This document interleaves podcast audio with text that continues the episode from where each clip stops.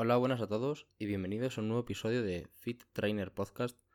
Bueno, en el día de hoy vamos a hablar de la creatina, quien sin lugar a dudas es el suplemento deportivo más estudiado, con más evidencia científica, que avala sus beneficios para el rendimiento deportivo y para la construcción de masa muscular. Además de ser con diferencia de los suplementos más baratos del mercado. Bueno, antes de proseguir con el podcast, os aviso de que este podcast lo tenéis íntegro en versión PDF por si queréis simplemente leerlo o escuchar el podcast mientras miráis el PDF. Lo tendréis en PDF en Patreon, que estará justo debajo del botón de reproducir en archivos adjuntos. Ahí lo podéis descargar. Y bueno, seguramente este es el podcast que más tiempo me ha llevado a hacer, así que si lo compartes con un amigo que le pueda ser útil o en las redes sociales, dejas un me gusta o un comentario, te lo agradeceré mucho. Vamos a comenzar. Bueno, eh, vamos a hablar de la creatina, qué es, dónde se encuentra y cómo funciona. La creatina es un ácido orgánico nitrogenado que se encuentra en los músculos y células nerviosas de algunos organismos vivos. Es un derivado de los aminoácidos y muy parecido a ellos en cuanto a su estructura molecular. Eh, se sintetiza de forma natural en nuestro cuerpo, en el hígado, páncreas y en los riñones a partir de aminoácidos como arginina, glicina y la metionina. ¿Cómo funciona? Bueno, la finalidad del almacenamiento de la creatina es la creación, junto con el fósforo, de la fosfocreatina. La fosfocreatina constituye la fuente inmediata y directa para generar ATP, una forma de energía de las células musculares. Es decir, que la creatina nos aporta directamente una fuente de energía rápida para nuestras células musculares, perfectas para deportes explosivos como por ejemplo el levantamiento de pesas. Bueno, vamos con la segunda sección de este podcast, que sería qué creatina tomo, cuánto debería tomar y si son necesarias las cargas de creatina. Bueno, a la hora de adquirir nuestra creatina para suplementarnos en cualquier tienda de suplementación deportiva, nos encontraremos con una multitud de diferentes suplementos de creatina. Pero la pregunta que todo el mundo se hace es, ¿cuál es la que mejor funciona? La respuesta es bien sencilla el monohidrato de creatina. ¿Por qué? Porque es el tipo de creatina con más evidencia científica y estudios que respaldan sus efectos positivos para atletas. Yo no digo que no se pueda usar otro tipo de creatina, pero nadie podrá asegurarte que puedas tener los mismos efectos positivos y que no tengan ningún efecto negativo inesperado. ¿Cuánto debo tomar? La medida recomendada para suplementarse con creatina es una simple fórmula. 0,1 por kilogramo de peso corporal.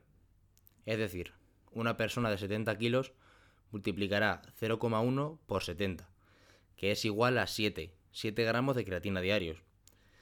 Y así respectivamente con los demás pesos corporales. Es decir, una persona de 80 kilos multiplicará 0,1 por 80 y serán 8 gramos de creatina diarios.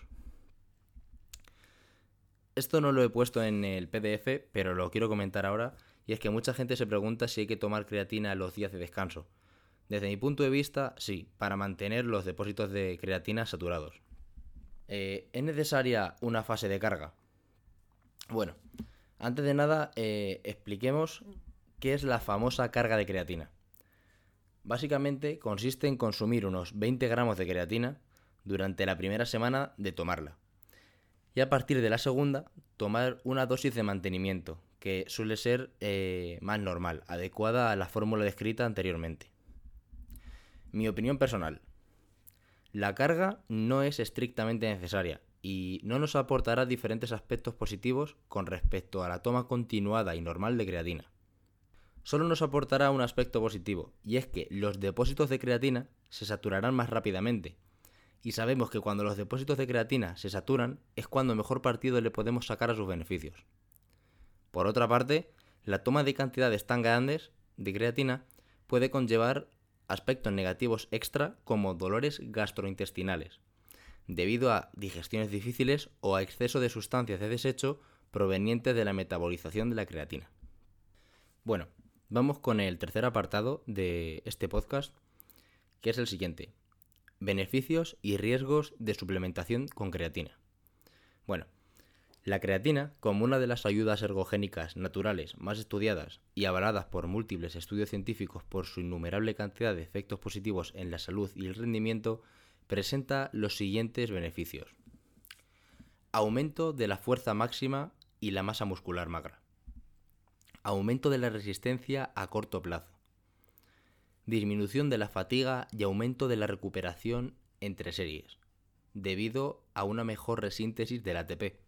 Provee a las células musculares de mayor hidratación, lo que crea un entorno más anabólico, es decir, más propicio para el desarrollo muscular.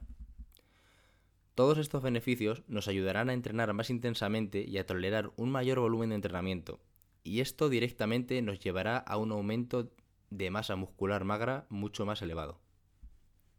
Riesgos. El único riesgo que se le puede atribuir al consumo o suplementación con creatina es el aumento de peso, debido a la retención de agua intracelular. Esto significa que estás reteniendo agua dentro de las células musculares, esta retención no te va a hacer verte con más grasa o más tapado, sino todo lo contrario, más grande. No hay efectos secundarios comprobados en el consumo de creatina, siempre que realicemos un uso adecuado de ella.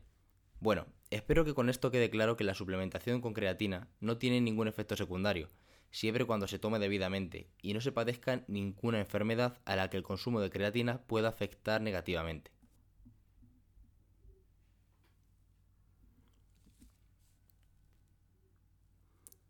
Bueno, vamos con la cuarta parte del podcast, que son los mitos asociados al consumo de creatina. Normalmente al uso de creatina se le asocian varios mitos sobre los que hablaremos a continuación. 1. La creatina engorda. Este mito es verdad. Pero espera, espera, relájate y escúchame. La creatina te va a hacer subir de peso, debido a que retiene líquido intracelular. Quédate bien con esa palabra. Es decir, dentro de las células del músculo. Esto, lejos de ser malo, nos ayudará a tener un entorno en el que las células lo tendrán más fácil para crecer.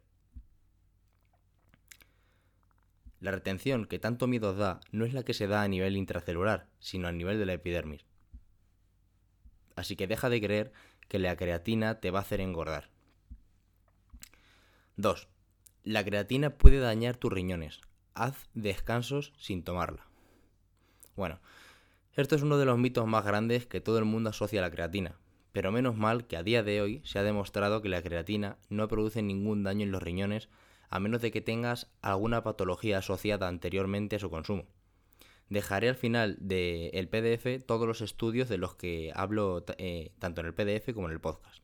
Incluso se ha demostrado que dosis de 10 y 30 gramos durante hasta 5 años de consumo no han dado efectos dañinos en los riñones. 3. Tomar la creatina con zumo o fruta. Si te dicen esto, no hagas mucho caso. La absorción de la creatina monohidrato con agua está cerca del 99 al 100%. Tómala cuando quieras y como más te guste. Bueno, por último, y en esta quinta sección del podcast, para terminar, eh, daré algunas recomendaciones. La primera, si eres de estómago sensible, te recomiendo prescindir de la carga de creatina para quitarte de posibles dolores intestinales y calambres. Segundo, eh, cuando compres tu creatina, recomiendo que tenga el sello Creapure, ya que nos asegura que ha pasado rigurosos controles de calidad y que el producto es de la máxima pureza. Tercero, aumenta tu ingesta de agua mientras estés suplementándote con creatina, para asegurar una correcta hidratación, metabolización y aprovechamiento de la creatina. Por último, la creatina eh, la recomiendo tanto en etapas de volumen como de definición, sobre todo en definición, ya que tendemos a estar en una etapa mucho más dura para nuestro cuerpo y este suplemento nos ayudará a rendir y mantener nuestra masa muscular. Bueno, con eso sería todo y aquí terminaría el podcast de la creatina.